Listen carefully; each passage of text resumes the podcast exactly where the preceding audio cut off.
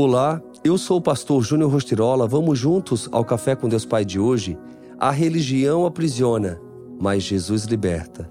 Sendo agora revelada pela manifestação de nosso Salvador, Cristo Jesus. Ele tornou inoperante a morte e trouxe à luz a vida e a imortalidade por meio do Evangelho.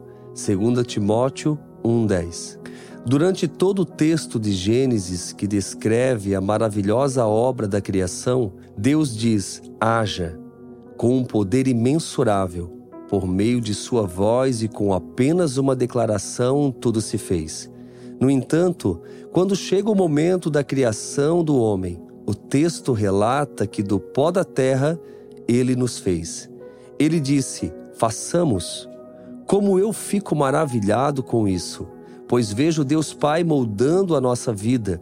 Isso demonstra cuidado, zelo, amor, proximidade e intimidade. Deus nos criou para nos relacionarmos com Ele, para sermos semelhantes a Ele. E uma de suas características é a santidade e a pureza. Quando agimos de forma contrária à natureza do Pai, nos afastamos pouco a pouco do que fomos criados para ser. Muitos não se consideram dignos de buscarem se relacionar, de orar ou até mesmo de ir a uma igreja, porque acreditam que precisam mudar para se achegar a Cristo. Você não precisa mudar para se aproximar de Jesus. O fato é que quando se aproxima, tudo muda.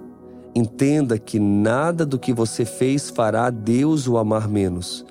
Como diz o versículo que lemos, Jesus nos trouxe vida, perdão e salvação por meio de seu sacrifício.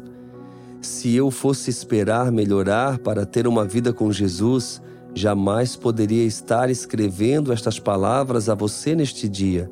Mas quando eu decidi escolher acreditar nas verdades do Pai, minha vida ganhou sentido. Por isso, não permita ser atingido por palavras, críticas ou até sentimento de culpa. Rompa as barreiras que foram colocadas diante de você e viva uma nova história. E a frase do dia diz: mude os ciclos de derrota por ciclos de intimidade com Deus. Pense nisso. A religião aprisiona, mas Jesus liberta. Fica aqui meu abraço, meu carinho e eu te desejo um excelente dia.